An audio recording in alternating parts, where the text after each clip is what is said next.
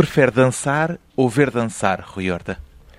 Eu prefiro claramente ver dançar, porque de algum modo, quando eu faço uma criação, escondo-me atrás do intérprete e, portanto, o trabalho passa de mim para o intérprete e do intérprete para o espectador.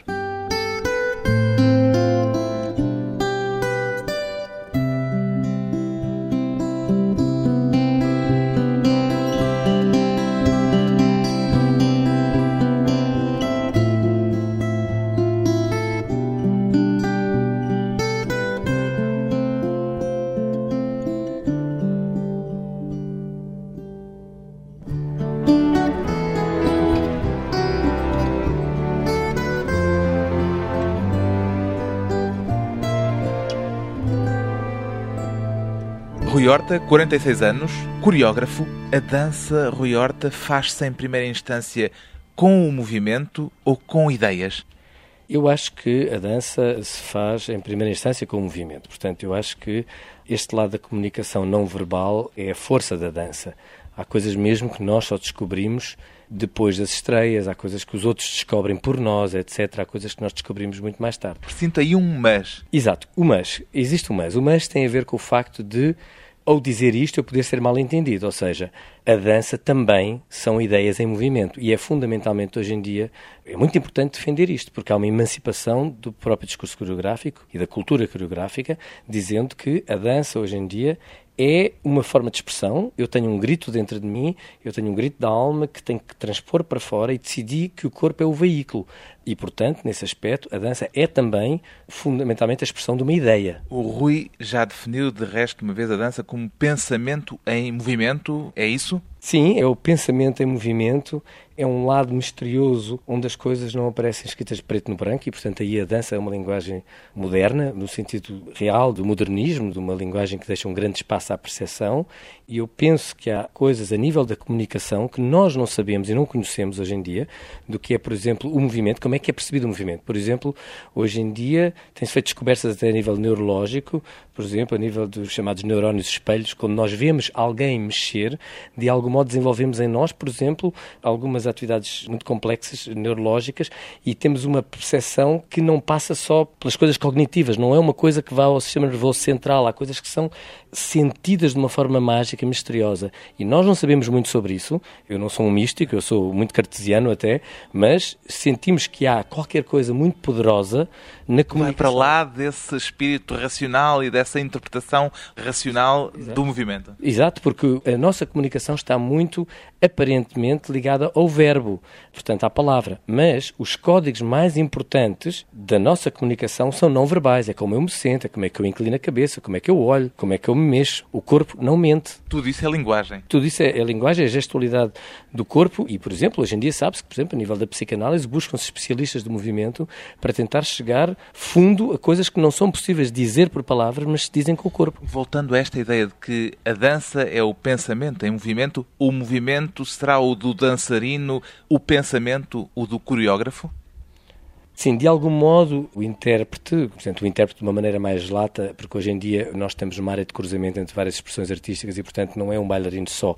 É, digamos, bailarino, ator, ator etc, performer. performer.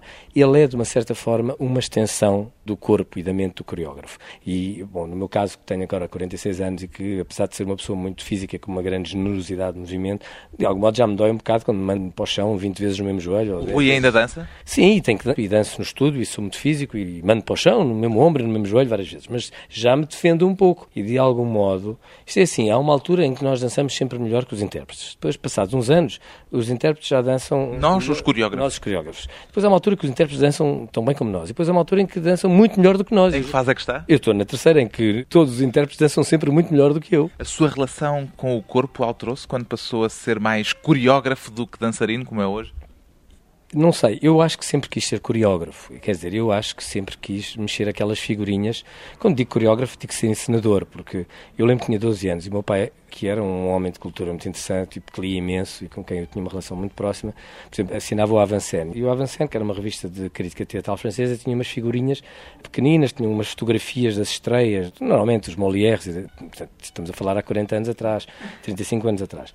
E eu lembro-me que pegava nas revistas, ficava olhos a olhar, fascinado para aquelas fotografias de palco em preto e branco. Portanto, de algum modo, esse coreógrafo, muito antes de ser bailarino, porque esse coreógrafo, como se é arquiteto na cabeça. O ser coreógrafo é fundamentalmente uma arquitetura mental diferente. Mexer aquelas figurinhas quer dizer encarar os intérpretes também, de certa forma, como marionetas? Pois, quer dizer, tudo isso é uma composição, não digo marionetas. Talvez isso é reduzir, sobretudo no momento em que o intérprete é um protagonista e, portanto, nós acreditamos que o intérprete é um co-criador. Mas talvez a, a ideia base é fundamentalmente esta de que existia um espaço, digamos, uma natura, onde havia um elemento, que era cultura, que era lá posto, que era assim um objetozinho, e de algum modo o coreógrafo é como um pintor que mexe com telas e mexe com umas tintas. E as tintas, portanto, esses elementos eram fundamentalmente os corpos no espaço. E eu, desde essa altura que eu já sentia uma enorme vontade de me exprimir dessa dessa forma. Uma procura de animar os outros, dar uma espécie de sopro da vida, pondo a mexer os intérpretes que têm em cima do palco ou no estúdio? Pois, eu não sei até que ponto é que não são os intérpretes que nos põem a nós a mexer. Eu penso que esta relação com o intérprete, por exemplo, é muito rica no meu caso em que o intérprete é sempre mais jovem, ou seja, nós vamos ficando cada vez mais velhos, mas ele é sempre jovem. Não é quase sempre assim? É porque, com todos os coreógrafos? É porque os anos vão passando, mas nós vamos trabalhando sempre com bailarinos na casa dos 20, 30 e essa relação com o intérprete é uma relação extremamente dialética, é muito verdadeira, é muito autêntica e isso enche-nos a nós também de vida. Portanto, eu tenho uma profissão fantástica que me mantém, é um bocado mais ou menos como quando se tem filhos e através deles nós revisitamos montes de situações da nossa infância e questionamos-nos no nosso próprio crescimento, obriga-nos a pôr em causa também. O que é que um intérprete, um bailarino tem de ter para dançar bem? Só se pode dançar bem com autenticidade, com generosidade e com inteligência e com inteligência. Há inteligência física apenas ou é inteligência no sentido mais vulgar até do termo? Eu acho que a inteligência física eu chamaria intuição. E depois há inteligência, verdadeira cultura, portanto, pessoas do nosso tempo alertas de espírito, etc., e viradas para o mundo. A ideia do bailarino virado para si próprio, preocupado com o seu corpo de uma forma narcisista, é algo que passou. Quer dizer, é uma coisa que obviamente ainda existe, mas infelizmente existe, mas é uma coisa em vias de extinção. Nós vivemos num mundo em que os homens são homens, as mulheres são mulheres, são respeitadas. Uns decidiram ser médicos, outros decidiram fazer comércio, outros decidiram dançar e fazer arte. A noção de estar no mundo hoje em dia é muito importante para o intérprete. De antes não era assim, havia Aquela ideia formal. dos corpos perfeitos do ballet clássico começa a não fazer sentido? Ainda faz algum sentido? Faz. Eu aí tenho que também ser muito honesto, pelo menos com os meus próprios códigos. Ou seja, eu acredito na técnica. Acredito, é assim, você vai ouvir música, gosta de ouvir música, gosta de ouvir, por exemplo, Bach, gosta de ouvir Vivaldi, gosta de ouvir Jimi Hendrix. Obviamente quer ouvir em casa, por exemplo, numa boa cadeia de alta fidelidade estéreo, hi-fi, etc. Agora, hoje em dia, até é mais do que estéreo. Portanto, na prática, essa reprodução tem que ter uma técnica, senão a música não consegue ser apreendida. Dança é o mesmo, tem que haver um corpo de algum modo hi-fi também para poder traduzir um determinado número de ideias e um determinado número de movimentos. Agora, o que me parece é que a questão é o processo da coisa, é o objetivo final. O objetivo não é um corpo narcisista por si, ou seja, quando o bailarino está no palco, Há duas maneiras de olhar ou de sentir a situação de transmissão do que acontece. Uma é olha para mim, portanto, o lado narcisista olha que belo que eu sou, olha para mim, olha, etc. E outra coisa é olha para o que eu faço, que é diferente. E é essa que lhe interessa? Claro, olha para o que eu faço. E o que eu faço é, independentemente de eu ter um corpo perfeito, etc., é algo de muito interessante e muito generoso. Agora, eu acredito que nós temos uma grande tradição, por exemplo, com o ballet clássico, é muito importante acreditar nesse passado, saber de onde vimos para podermos ir mais longe e, por exemplo, há várias técnicas, técnicas de dança moderna, etc., que construíram toda uma memória e todo um percurso para chegarmos onde chegamos hoje na contemporaneidade. É muito importante que não se perca isso e que se use isso para depois ir em frente e questionar até isso. Agora, do lado do público, é preciso saber de dança para ver dança? Para saber ver dança? A questão do público, essa pergunta que me põe é a mesma coisa, é preciso saber de arte contemporânea para ir ver uma exposição de arte contemporânea? E é? Uh, não, obviamente que não. Eu acho que a captação e a percepção do objeto artístico, sobretudo o objeto artístico contemporâneo, e nomeadamente na dança, ele é feito de várias formas. Se a pessoa é um conhecedor profundo, obviamente que acede a muitos a níveis diferentes, mais profundos, cada vez mais excitantes e mais entusiasmantes da própria percepção da obra. Mas, se não tiver esse conhecimento aprofundado, ele pode entrar por outras portas e pode ficar por níveis, se calhar, mais, gerais. básicos. Mas fica na emoção. É a mesma coisa, por exemplo, ler um romance. Você lê Kundera, não é? Você lê Kundera, por exemplo, uma coisa que toda a gente lê, por exemplo, a insustentável leveza do ser. Se não for uma pessoa muito habitual a ler ou com conhecimento da obra de Kundera, ou se não for uma pessoa com uma grande pronto, cultura, provavelmente aquilo será uma história interessante entre aquele homem e aquela mulher em Praga e tal. Mas se for uma pessoa que esteja dentro de mais da obra de Kundera, por exemplo, percebe que se está a falar da ocupação de Praga, está-se a falar da sexualidade dos próprios checos, está-se a falar do litos, de um certo número de coisas, de uma série de camadas que vão ficando por ali.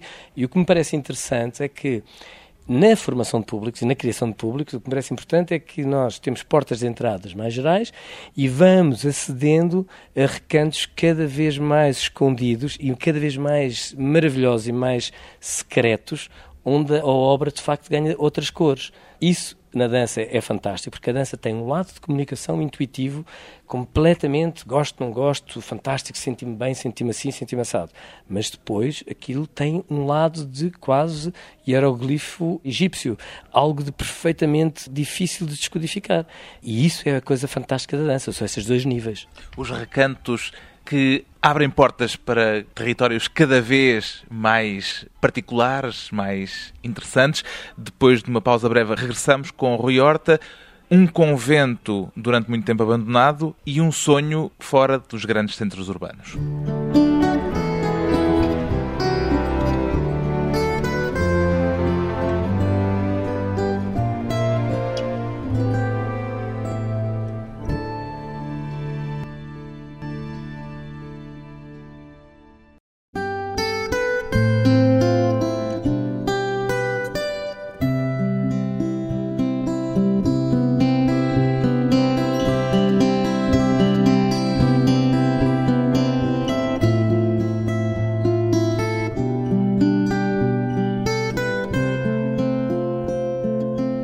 Convidado hoje para a conversa pessoal e transmissível o coreógrafo Rui Horta, que começou a dançar aos 17 anos, não é uma idade tardia para a dança, Rui Horta? Não, não é sobretudo para um homem, não é. Eu penso que tudo depende da física. A noção que há é que tem que ser desde pequenino, que se não se começa muito cedo não se vai lá. Isso era assim, quer dizer, eu acho que depende. Se a pessoa for fazer balado clássico, eu acho que sim, que tem que começar mais cedo. Mas de uma maneira geral eu tinha feito muito desporto, etc. Chegou à dança vindo do desporto? Eu vim do desporto, aliás, como é que se podia chegar à dança há 30 anos atrás? Portanto, eu era um rapaz, tinha uma educação muito estereotipada, muito, talvez, pronto, ok, de classe média, alta, mas em que os homens que fizessem dança, obviamente, eram homossexuais. E, portanto, eu não cheguei à dança, o meu pai e a minha mãe não me puseram na dança. Cheguei à dança através do desporto, através de uma fisicalidade, e um dia alguém me levou a ver um espetáculo de dança, eu fiquei fascinado e comecei a dançar. Como é que aconteceu essa transferência? Foi decisão própria, pessoal? Sim, porque aos 18 anos, 17 anos já se decidem hum. as coisas, já se decide a vida. Portanto, nessa altura eu já pude decidir, acabei por ainda estudar e tirar educação física, estudar arquitetura, mas já era um bailarino, já vivia muito tempo em Nova Iorque, a maior parte do meu tempo já era passado em Nova Iorque até. Que modalidades é que praticava? Eu fui durante muitos anos nadador fundador no Sporting. E depois fui ginasta no Ginásio Clube Português e, de alguma forma, o começo da dança para mim ainda foi ligado à ginástica, porque havia uma classe de ginástica especial no Ginásio Português que fazia elementos de acrobacia misturados com elementos, digamos, rítmicos e de dança, de algum modo. A dança para si foi, de certa forma, uma revolução no seu trajeto, no seu percurso? Foi, e eu descobri que era, de facto, um comunicador não verbal. Acho que era uma pessoa que tinha enorme necessidade e urgência de mexer o meu corpo e do desporto passar para a dança não custou nada. A diferença é que pelo desporto nós normalmente temos uma meta quantitativa, mais longe, mais depressa, mais, mais alto, mais, mais alto, mais forte, mais longe. E é? na dança é uma meta qualitativa, é como, não é o quê, mas é o como, é qualidade do gesto. Foi uma revolução que aconteceu, curiosamente, ao mesmo tempo, ou em simultâneo praticamente, com a outra revolução que abalou, que mexeu Portugal. Viveu-a com intensidade? Vivi, vivi, e é fantástico ter vivido, e era quase como se, eu acho que cada jovem devia, eu vivia com 17 anos, 16, 17 anos, portanto, é um luxo, é um privilégio eu ter vivido esse grande momento de inebriamento coletivo que foi, digamos, o 25 de Abril. E, portanto, hoje em dia que estamos a celebrar os 30 anos do 25 de Abril, tem que se lutar por esta memória, tem que se manter viva a chama do 25 de Abril, sem nenhum saudosismo, porque eu não sou um saudosista, quer dizer, eu tenho esta visão do homem que vai embora e que foi justamente à procura fora, noutros sítios, noutras paragens, daquilo que queria, e foi beber ao outro lado, mas eu sei que fui porque tive a possibilidade de escolher. Chegou a andar nos cursos de alfabetização, por exemplo? Sim, eu tenho. Se me perguntar a mim, das coisas que eu mais me orgulho, sim, ter feito alguma alfabetização, ter ajudado, por exemplo, a levar a exame deficientes das Forças Armadas, em geometria descritiva nessa altura. Por Você já disse que ensinou a ler cinco pessoas. Sim, tenho esse trabalho. Que Tem o currículo ainda em dia? Eu acho que essa relação é justamente de um para um, de ensinar alguém a ler, de justamente de ter feito um trabalho que é um trabalho de uma enorme sombra, mas de uma enorme poesia, isso eu acho que transcende, isso está completamente gravado na minha vida. Que tipo de educação é que teve? Há pouco falava de uma educação estereotipada. Bom, eu teria a ser injusto se eu dissesse. Eu tive uma educação intelectual. Eu sou filho de professores da faculdade. O meu pai era professor catedrático, a minha mãe era professora da faculdade, os dois médicos, patologistas. Tive uma enorme exposição desde muito cedo e contato com a cultura, nomeadamente com a literatura e com a literatura, por exemplo, francesa, que era a literatura de referência do meu pai, por exemplo.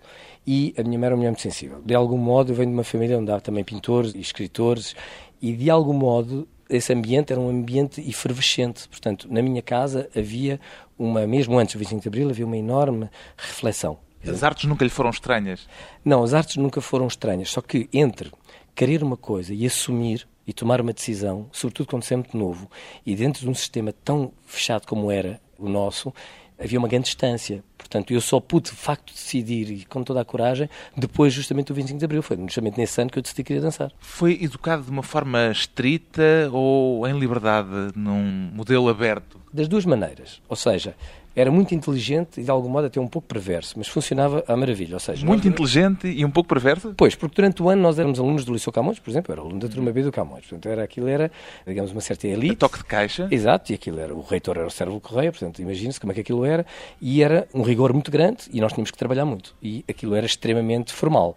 Depois chegámos ao verão e éramos deixados à solta numa praia do sul, que já desapareceu, que agora é como a Amadora, em cima da água, a única diferença, que é o Val, que era uma praia selvagem, que era uma meio de famílias e, portanto, nós éramos deixados à solta durante três meses com uma tia velha, que era fantástica, que nos deixava fazer tudo. Portanto, de algum modo, no verão explodíamos, punhamos cá fora toda esta necessidade quase arcaica de juventude e de nos medirmos em relação ao mundo e, portanto, éramos quase com uns mini-hooligans, não é? Todos. E depois aquilo era tudo despejado e chegávamos ao, à chatice, quando voltávamos para Lisboa e éramos todos bons alunos. Era uma espécie de Dr. Jekyll and Mr. Hyde? É, que nós todos temos em nós. Só que aquilo era esquizofrénico, era vivido alternadamente, quer dizer, não era integrado. Nós depois passamos não sei quantos anos da nossa vida a tentar integrar aquilo. Mas, de facto, eu devo dizer que funcionou, porque naquela geração e naquela praia estão algumas pessoas que são pintores, pessoas que são escultores, pessoas que são, até alguns deles, anónimos, e mesmo pessoas que, sendo quadros, mantiveram sempre uma relação muito próxima com a natureza e mais têm-na sabido passar, por exemplo, aos filhos. Portanto, eu acho que, de algum modo, nós encontrávamos naquela praia para integrar, é como que adormecer e sonhar. E digamos que no sonho depois integra-se uma série de coisas que para no dia seguinte se conseguir viver, não é? E isso era a integração, era o que nós fazíamos durante aquele verão, era arrumávamos um bocado o nosso sótão. Eram férias em estado selvagem? Era, era selvageria, como diria a Vera Manter, selvageria e poesia, as duas coisas juntas. Já houve de resto quem o definisse como um coreógrafo neobárbaro. Gosta da definição? Olha, eu também já aqui me tenho definido muito alemão e extremamente austero e reduzido. Eu diria que as duas coisas coabitam também, tal como nesse modelo da praia e do Liceu Camões. As duas coisas Outra vez o Dr. Jekyll e Mr. Hyde. É um bocado assim, é um bocado assim às vezes como conduzir um automóvel que é extremamente eficaz, mas depois lá dentro o condutor é um tipo um bocado bárbaro, se calhar um tipo do sul, se calhar conduz mal, conduz um bocado apressadamente, faz um... mas tem uma certa forma diferente de... Eu acho que as duas coisas podem coexistir. Aliás, eu acho que devem coexistir. É como a culinária. Eu acho que nós não podemos comer sempre o mesmo prato. Devem coexistir em palco ou na vida de todos os dias? Não sei, eu acho que o palco é uma coisa um bocado. a minha relação com o palco é um bocado neurótica. Eu acho que no palco ponho o excesso da minha vida, que me permite depois viver na minha vida de uma forma mais calma. Portanto, eu acho que elas, para mim, não existem ainda hoje em dia integradamente. Eu, se calhar, ponho no palco um determinado elemento de loucura e depois, no dia a dia, as pessoas até se espantam quando me conhecem. Eu sou um tipo muito mais calmo, mais pausado. Alguns estarão a rir quando ouvem isto, mas, na verdade, eu, pelo menos, ou então eu diria assim, eu, se não tivesse o palco, não conseguiria sobreviver, porque o que me acalma, de facto, é eu pôr fora tudo isto na criação e depois ser uma pessoa muito mais pausada, muito mais tradicional, muito mais com a cabeça assente nos ombros, no dia a dia, quando lido com as pessoas, com os meus amigos, com a minha família, etc. Com uma relação com o seu próprio corpo certamente diferente da de um cidadão comum. Porquê é que se perdeu ou nunca se teve? esta relação mais física, mais próxima daquilo que são as nossas pulsões essenciais? Isso levava-nos a falar aqui mais uma hora, portanto não pode ser.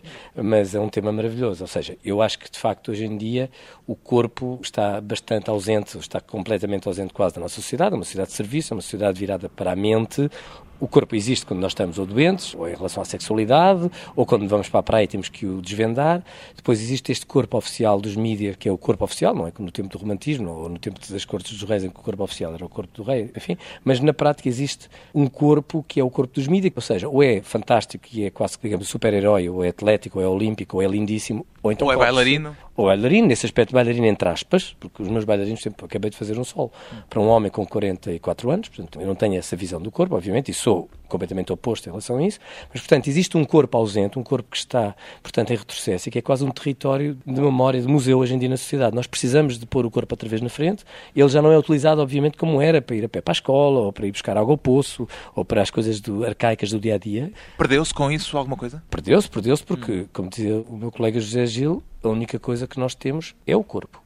Eu só tenho o meu corpo, que eu saiba, e não existe dicotomia entre corpo e mente. Quer dizer, nós somos um todo, nós somos um, um objeto total. E, portanto, eu acho que se perdeu alguma coisa e que nós, hoje em dia, na coreografia, somos de facto um veículo transmissor de um corpo. Portanto, nós temos hoje, somos hoje, hoje quem faz dança, é muito importante que as pessoas dancem, como é importante que façam um desporto, mas é muito importante que, por exemplo, que se consiga pôr o corpo na nossa sociedade ainda na frente. E ele hoje em dia, nós vemos, por exemplo, nas artes plásticas, na instalação, sobretudo nas artes performativas, o corpo hoje em dia torna a estar na frente quase como um grito de desespero. Olhem para mim, eu existo. A dança é uma espécie de laboratório da utilização do corpo? De algum modo, ou seja, nós, a dança pode ser vista de várias formas, da sua forma de lazer, na sua forma profissional. Mas digamos que na dança existe a cultura do corpo, mas aquela de, justamente do corpo qualitativo. E, portanto, sim, a dança é de facto esse espaço onde o corpo pode existir e o corpo pode se exprimir. O que é que é mais importante na sua vida, Rui Horta? Aquilo que põe em palco ou o que está antes e depois do palco? O que está antes e depois do palco, sem dúvida. O mais importante na vida é o amor. Não é sequer o palco, nem sequer é o trabalho, quer dizer, é aquilo que é secreto. O movimento de um coreógrafo entre Portugal e o mundo, Rui Horta, e o sonho agora de colocar Monte Moro Novo no mapa da dança a nível mundial.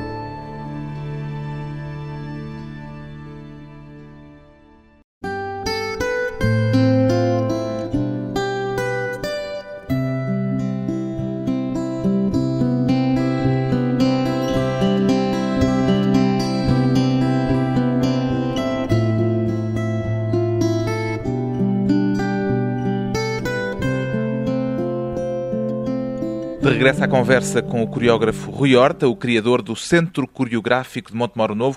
Qual é a maior dificuldade que é preciso enfrentar para levar por diante um sonho como este, Rui Horta? O maior obstáculo são as pessoas, não são as pedras. Portanto, o maior obstáculo que nós temos hoje em dia, não só em Montemor Novo como em todo o país, são, digamos, as pessoas que, de uma maneira geral, se têm que conquistar para os projetos, são as pessoas que se têm que envolver. E, portanto, eu de algum modo diria que nós o que temos feito desde que chegámos foi um trabalho muito grande de chegar ao pé dos outros, de tentar falar com o outro, num para um, e, portanto, nesse aspecto, estar em Montemoro Novo tem uma vantagem, é que a relação é uma relação muito próxima. Há uma relação, de facto, de proximidade. Isso só ajuda ou também, por vezes, atrapalha? Bom, é evidente que ajuda porque nós, quando fazemos uma coisa, vemos a consequência. Portanto, não, não caímos muito na abstração, porque numa grande cidade, muitas vezes, nós temos um projeto e é como um cientista que anda anos e anos a investigar uma coisa e nunca vê retorno. Portanto, é, é gratificante no sentido que nós vemos resultados. Quer dizer, agora, às vezes é um bocado chato porque a gente, a certa altura, nós banalizamos-nos e tornamos um, assim, um grupo muito simpático e todos acham que sabem fazer tão bem como nós. Portanto, a certa altura, nós temos que lidar um bocado com situações em que as pessoas até perderam um certo respeito ao que nós fazemos e, portanto, há uma proximidade que é muito salutar, mas às vezes essa proximidade depois também gera situações de, pronto, até de não ajudam ao trabalho. Perguntava-lhe isto até porque estamos sempre a dizer que um dos problemas do país é que Portugal é pequeno, todos se conhecem e isso gera dificuldades que noutros países maiores, com centros mais largos, não acontecem. Sente isso? Eu acho que o problema da pequenez em Portugal não é propriamente que se... Não é geográfica. Sim, quer dizer, como é que é de explicar? Um dos problemas da proximidade é um bocado as pessoas não terem às vezes coragem de assumir as coisas porque as coisas têm uma cara, não são abstratas. E, portanto, é, é até uma questão de coragem. Portugal é um país, eu apesar de adorar o meu país e de gostar muito do meu país, é um país onde há muito pouca coragem e às vezes por falta de força para ir até ao fim das questões e confrontar os outros. Falta de frontalidade. Falta de frontalidade e vai-se por trás. É um país do Sul também, nesse aspecto. Mas essa pequenez gera situações desse género. Eu penso que em Montemor a questão não é esse nível que se põe. Eu acho que isso se põe mais a nível do país inteiro. Em Montemor, a questão da proximidade, neste caso, é muito boa. É boa porque quando nós saímos de uma grande cidade, temos uma necessidade enorme de encontrar a escala humana. E, portanto, em Montemor existe uma escala diferente, existe um tempo diferente, aquilo chama-se o espaço do tempo, não é? O tempo é diferente, no Alentejo o tempo é diferente e, apesar de tudo, nós lidamos com, de algum modo, o melhor do Alentejo. Que percentagem do seu sonho é que já está realizada? Como é que é de explicar? Eu, eu acho que, não sei dizer dessa forma, mas sei que há muito por realizar. Porque, Mais de metade já foi concretizado, menos de metade? Eu acho que uma grande parte do trabalho é virtual e, portanto, esse trabalho já está concretizado. Portanto, se calhar uma grande parte está. Há uma parte que não está, que está a caminho. Eu penso que neste momento, sem estar a levantar muito o véu, sabe-se que o convento irá entrar numa renovação em obras e, portanto, está a ser estudado neste momento, portanto, a renovação e a adaptação do espaço para equipamento cultural. Esse é o grande sonho, esse é o meu grande objetivo, de facto, diria, de vida neste momento e, portanto, é algo que eu, por exemplo, só poderia fazer em Portugal. Não me interessaria este lado militante do agente cultural, não do criador porque o criador é uma coisa, mas do, do digamos... O criador é universal, é internacional. Não, e o criador é até egoísta, quer dizer, há um lado do criador em que ele se preocupa muito com as suas coisas, com a sua obsessão, com aquilo que tem lá dentro para dizer. O lado do agente cultural é um lado abnegado, um lado, nesse aspecto, altruísta, é um tirar da camisola constante. Quer dizer que o agente cultural tomou o lugar ou ocupou o espaço, uma parte do espaço que era do criador? Às vezes ocupa, e de tal maneira ocupa que neste momento eu estou muito cansado e vou fazer um ano sabático, porque estou muito cansado, porque o convento nos tem a todos nós. Um, um ano sabático de criação ou um ano sabático de agente cultural? Um ano sabático de criação. Portanto, eu vou começar a criar em janeiro do ano que vem, para poder, de algum modo, dedicar mais ao convento e para poder descansar um bocado e para, de certo modo, perceber que as duas coisas às vezes são incompatíveis. E, portanto, como você pergunta muito bem, a resposta é, de facto, às vezes é fagocitante, porque em Portugal é um nunca mais acabar de coisas por fazer. Está tudo por fazer, é um eterno recomeçar este país. É uma coisa que eu sinto, porque vivi 10 anos em Nova Iorque e vivi outros 10 anos na Alemanha. Cada vez que volto está na mesma. Portanto, nós temos que, de algum modo, ter uma atitude de abnegação e de fazer um pouco mais. Cada pessoa que quer mudar alguma coisa tem que todos os dias fazer um pouco mais do que o seu horário de trabalho normal. Qual é a sua ligação a Montemoro Novo? A minha ligação não é a Montemoro Novo, é a Portugal. Portanto, eu regressei, porque senão tinha ficado em Berlim, eu tinha ficado em Munique. Não tem ascendente familiar em Montemor? Tenho no sentido que em Montemor não tenho. Tenho uma relação com o Alentejo, que a minha mãe viveu e estudou muitos anos em Beja e eu conheço muito bem o Alentejo, sempre gostei muito do Alentejo, tenho família no Sul e sou fundamentalmente um homem do Sul. Portanto, quando eu regressei, sempre busquei, de algum modo, viver para Sul do Tejo. Depois, Montemor. Como é que foi parar em concreto a Montemor Novo? Eu fui parar a Montemor Novo porque bati à porta do Ministério da Cultura e houve umas pessoas muito simpáticas que me puseram em contato com o autarca, o Presidente da Câmara de Montemor, e eu, em um quarto de hora, ficou decidido que eu vinha, portanto, eu tenho uma empatia muito grande com a minha autarquia e, portanto, Montemor recebeu-me de braços abertos, o que ainda hoje em dia é uma coisa que me surpreende e, portanto, diz que os alentejanos são um bocado fechados. Eu acho que, nesse aspecto, eu sou um bocado a exceção à regra, ou então os alentejanos não são tão fechados como a gente pensa, não é? Ainda se lembra da primeira vez que lá foi a Montemor Novo?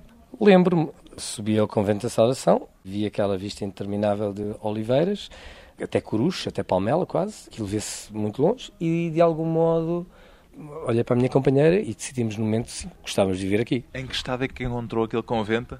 Encontrei uma, num espaço tal que eu lembro que a minha companheira me disse olha, uma vida só não chega para fazer isto que tu queres fazer, portanto, isto vai ser muito difícil. Foi imediata a decisão ou já estava tomada mesmo antes de lá chegar? Não, a decisão foi tomada lá, quando subimos e avistámos aquele panorama e vimos aquela cidade, que apesar de ser uma cidade relativamente calma, tem uma vida muito grande. E é muito interessante, quer dizer, Montemor tem hoje em dia estes contornos já de uma certa proximidade com Lisboa, mas mantém e preserva tudo aquilo que para nós é o imaginário e tudo que é a relação cultural do Alentejo, aquela especificidade do Alentejo, e depois deste Alentejo demontado, que é muito bonito, muito verde.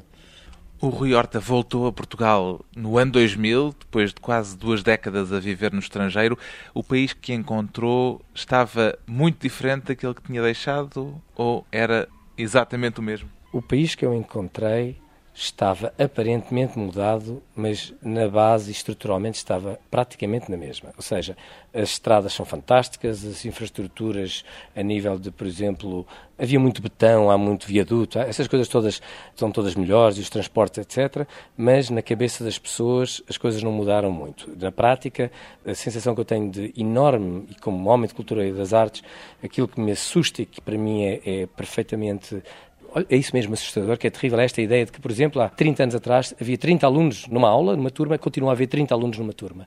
Continua a haver exatamente a mesma deficiência no ensino. E todas estas gerações de políticos que passaram eh, durante estes 30 anos, depois do 25 de Abril, estamos a celebrar 30 anos, falharam todos todos redondamente, porque não se conseguiu fazer aquilo que era fundamental, que era uma verdadeira reforma do ensino. E o problema é que nós, na cultura, depois, em vez de andarmos a fazer cultura, andamos a fazer cosmética, porque a cultura normalmente pega naquilo que a educação termina, ou seja, a cultura é a educação pela vida fora. Obviamente é um fenómeno que começa muito cedo durante o processo de educação, mas o que acontece é que depois nós seguimos com os objetos culturais e com o trabalho de cultura pela vida fora. Na prática, as pessoas chegam o trabalho de formação pública, por exemplo, é um trabalho de base, ou seja, nós estamos a fazer educação. Nós, as pessoas chegam ao pé de nós com deficiências enormes e, de uma maneira geral, aquilo que nós sentimos hoje em dia é que estamos a fazer aquilo, inclusive, que outros não fizeram. E, portanto, há pessoas que não sabem ler, que não têm os conteúdos, que não sentem, de facto, não tiveram uma educação. E, portanto, isso nota-se na cidadania a todos os níveis. Portanto, nós, hoje em dia, temos déficits gravíssimos e temos que ser capazes de começar outra vez, mas começar bem. Já se arrependeu nestes quatro anos alguma vez de ter voltado para Portugal? Não, nunca. Não porque eu sinto que estou aqui com uma missão, algo de pessoal, de muito interior, adoro viver em Montemor, preciso justamente dessa escala de proximidade um para um, envolvo muito com a educação, envolvo-me com a minha comunidade, mas obviamente há dias em que eu tenho que parar para descansar, para não ser, digamos, completamente, digamos, arrasado por esta situação. De repente, o que é que lhe aconteceu na Alemanha ao fim de 10 anos? Cansou-se? Deu-lhe uma nostalgia profunda de Portugal? Oh, vamos lá ver, eu sou um imigrante como outro qualquer, eu estava no estrangeiro, no total eu tenho 20 anos fora de Portugal, portanto, de repente são muitos, muitos anos. Tinha família, já tinha crianças, portanto tinha vontade, se calhar uma coisa um bocado até, não tem importância nenhuma, talvez fosse mais interessante para eles saberem que era o rei Dom Dinis, que era o Bismarck, se calhar nada disso é importante, o importante hoje em dia se calhar é o Bill Gates, mas na prática esta ideia de regresso era importante e havia também, há coisas que nós depois de termos justamente, como eu tive anos e anos a girar, tipo 100 espetáculos por ano, e tinha celebrado, por exemplo, mil espetáculos só da minha companhia no ano antes de vir. E quem faz mil espetáculos não vai fazer outros mil, tem que fazer outra coisa. E justamente a mudança desta escala mundial de trabalho, de turnês intensíssima... A outra coisa é descobrir o espaço do tempo. Exato, e voltar a uma simplicidade, e voltar, a, em vez de muitas coisas, voltar a uma coisa. Uma coisa difícil. Dizia aqui há tempos que chegou a um ponto em que a noção de carreira se tornou um disparate para si, é isso? Porque não há carreira, nas artes não há carreira. Quer dizer, a noção de carreira é um bocado. Nós, quando somos jovens, pronto, temos uma ambição e achamos que é muito importante, se calhar, ser reconhecidos. Eu acho que todos nós temos necessidade de aplauso. Seria, seria errado e seria cínico estar a dizer o contrário. Mas eu acho que isso depois, a certa altura, fica completamente resolvido na nossa cabeça e depois. Qual é agora a noção que o guia naquilo que faz? É o prazer, é o lado imediato, isto é muito estranho, quer dizer, não há, eu daqui vou para ali, depois dali vou para lá, não, é em cada dia estar bem, viver o meu dia bem, chegar ao fim do dia bem, partilhá-lo com pessoas boas, não perder o meu tempo com coisas medíocres, não perder o meu tempo e não gastar esse tempo, porque há menos hoje em dia, e portanto ganhar mais espaço para o tempo e, na prática, essa relação de proximidade com o outro, com as coisas simples. Um dia de cada vez, carpe diem, já diziam os latinos. Depois de mais uma curta pausa, vamos voltar à conversa com o coreógrafo Rui Horta e as memórias da descoberta do corpo.